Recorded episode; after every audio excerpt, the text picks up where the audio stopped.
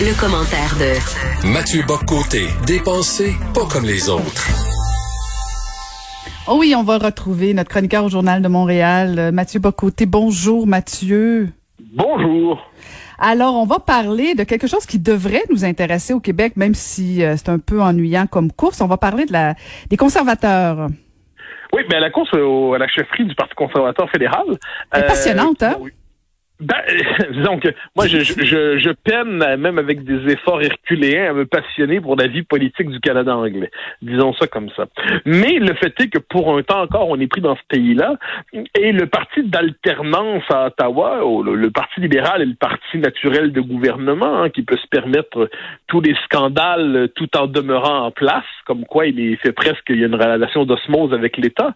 Mais le Parti conservateur est l'autre grand parti au Canada.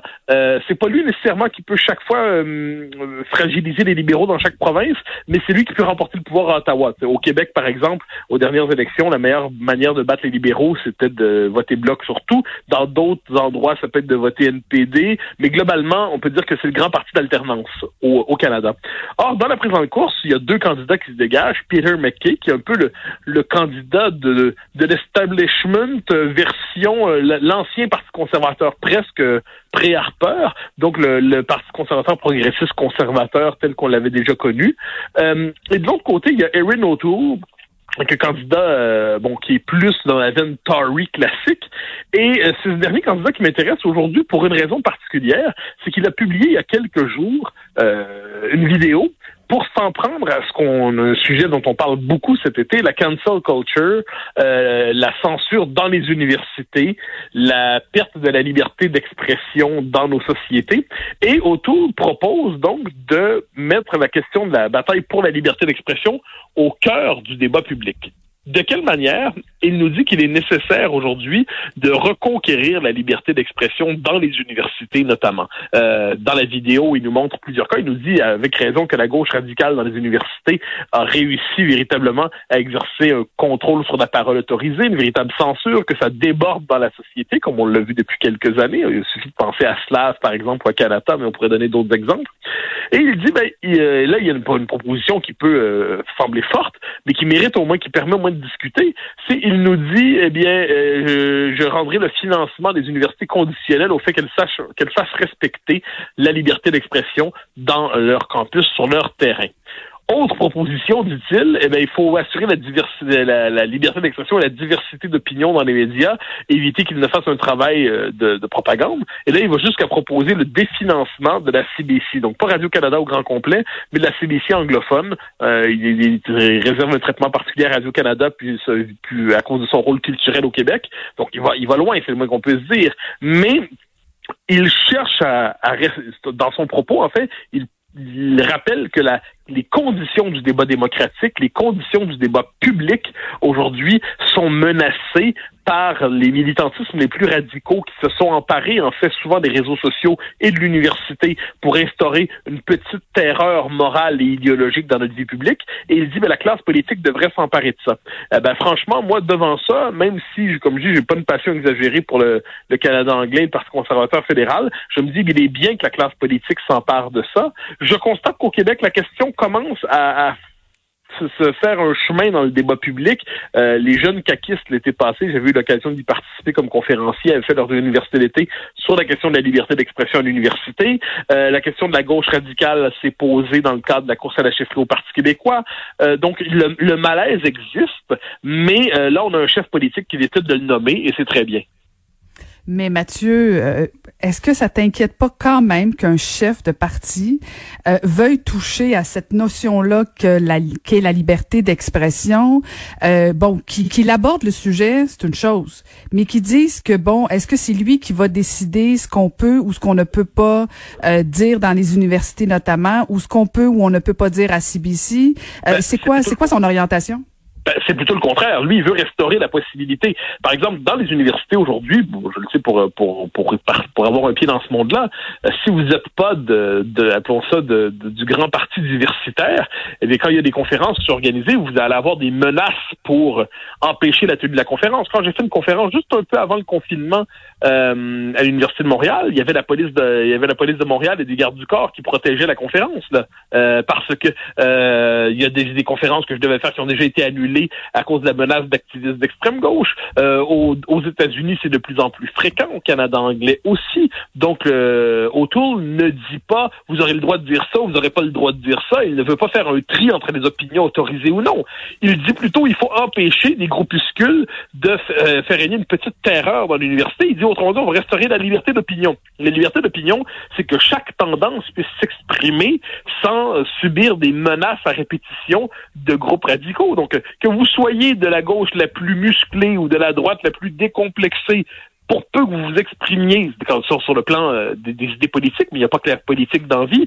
Euh, il y a des propos, euh, le rapport à la biologie, l'identité sexuelle, la question de l'immigration, le, rapport au droit, la question de la santé publique. Il y en a des sujets, eh ben, que quelle que soit votre thèse, pour peu que vous l'exprimiez de manière argumentée, rationnelle et non violente, eh bien, il devrait être possible de, surtout dans un lieu de, de l'exprimer, surtout dans un lieu qui devrait avoir le culte de la diversité intellectuelle comme l'université. Donc le Autour ne dit pas cette opinion-là permise, celle-là ne l'est pas. Il veut restaurer les conditions de la liberté intellectuelle. Franchement, moi, j'ai tendance à applaudir devant ça, surtout quand au même moment, on pense qu'à l'Université de Montréal, il y a quelques semaines, j'ai eu l'occasion d'en parler dans un texte sur mon blog, eh bien, l'Université de Montréal commence à s'avancer sur le terrain de la limitation de la liberté intellectuelle sur le campus. Euh, il y a un rapport qui a été signé euh, par Marie McAndrew, qui est une, militante euh, multiculturaliste qui, euh, qui, qui, qui, qui, par ailleurs enseignait à l'université, euh, et qui nous disait qu'il faut équilibrer entre la liberté d'expression et la sensibilité des groupes minoritaires qui ne veulent pas euh, se laisser vexer par certains propos. Bon, mais euh, là, les universités elles-mêmes sont en train de normaliser dans leurs règles administratives les pressions idéologiques qui viennent de l'extrême gauche. Donc que le pouvoir politique dise un instant, la liberté d'expression, on va la défendre, on va la défendre pour ceux, pour tout le monde, qu'on soit d'accord ou non, on va la défendre. Je pense qu'il est bien que cette question-là apparaisse dans l'espace public aujourd'hui. Mais même si la question apparaît, puis bon, tu as l'air à trouver ça bien excitant, tu me permettras, Mathieu, de, de, penser que c'est pas ça qui va faire réveiller la ferveur pour le Parti conservateur. C'est pas ça qui va donner le goût, notamment aux Québécois, restons juste au Québec, de dire ah ben je vais je vais abandonner le bloc québécois, je vais aller au Parti conservateur parce que j'aurai enfin retrouvé ma liberté d'expression. Ben, alors, il y a deux choses à dire là-dessus. Comme je n'ai pas, j'ai pas l'intention de faire une apologie du Parti conservateur, mais euh, je crois qu'il y a un peu partout dans le monde occidental le créneau de, appelons ça de la critique du politiquement correct. C'est un créneau qui est de plus en plus euh, large et payant. Ça, pour le meilleur et pour le pire, si je puis dire. Mais la critique du politiquement correct, euh, ça correspond à une exaspération réelle dans la population euh, que l'on peut sentir de bien des manières. Donc, celui qui saura politiser ce thème sur le simple plan d'analyse politique, je parle ici, celui qui saura politiser le créneau de l'exaspération devant le politiquement correct, peut euh, capter l'attention d'une partie de l'électorat. Ensuite, par rapport au Québec, euh, si je ne me trompe pas, mais je, je pense pas me tromper, euh, le Parti conservateur est un ben, Henry O'Toole dans la course présente cherche à tendre la main aux nationalistes québécois, euh, parle même, je pense, dans un truc des deux peuples fondateurs, ce qui est assez rare dans le Canada d'aujourd'hui. Ensuite, je ne pense pas effectivement que, comme je, je regarde ça avec distance, mais le Parti conservateur euh, au Québec, sa stratégie depuis, on pourrait dire depuis Mulroney, c'est puis même avant ça, c'est toujours la même. Si le Parti conservateur décide de se présenter simplement comme un parti de droite, eh bien, il n'active qu'un petit électorat au Québec. S'il cherche à jouer sur le créneau nationaliste, a fait autant de Mulroney, euh, ce qu'il aurait pu faire la dernière fois si le Parti conservateur avait suivi euh, l'élan que pouvait porter Michel Gauthier lorsqu'il s'y était rallié. Euh, le Parti conservateur, lorsqu'il cherche à être un parti nationaliste, réussit, même si c'est pas le nationaliste d'un indépendantiste comme moi, il réussit à rejoindre une partie des, électeurs québécois. Est-ce que si le, par exemple, si tu m'as critiqué le bon ce qui se passe autour du chemin Roxham, s'il décide de critiquer euh, le multiculturalisme canadien, c'est pas inimaginable d'avoir une politique d'immigration plus responsable que les libéraux, de respecter l'autonomie du Québec en matière de laïcité. Hein. Est-ce qu'on est-ce qu'on est-ce que le gouvernement canadien continue de chercher à, à saper la loi 21 ou est-ce qu'il respecte l'autonomie du Québec en la matière? Si les conservateurs prennent un créneau, appelons ça euh, respect de l'autonomie du Québec, respect de la nation québécoise, critique du politiquement correct, euh, et qui sont capables de le dire en français, hein, ça c'est toujours le bout qu'ils peuvent oublier, euh, eh bien s'ils sont capables de faire tout ça, ils ne vont pas convertir les indépendantistes, ils ne vont pas convertir les nationalistes les plus convaincus, ceux qui souhaitent que le Québec devienne un pays, euh, ils vont, mais ils vont être audibles au Québec, surtout devant Justin Trudeau qui non seulement euh, exaspère avec son côté de lutin égaré en politique, mais en ce moment voit sa crédibilité terriblement amochée avec la, les questions éthiques qui remontent à la surface. Et la question d'éthique risque effectivement de devenir un enjeu important. Et euh, je retiens cette image-là et je pense qu'elle va rester longtemps de Justin Trudeau, le lutin égaré. Merci beaucoup, Mathieu. Au grand plaisir, au revoir. Merci. C'était le chroniqueur au Journal de Montréal qu'on peut lire encore une fois aujourd'hui, Mathieu Bocoté.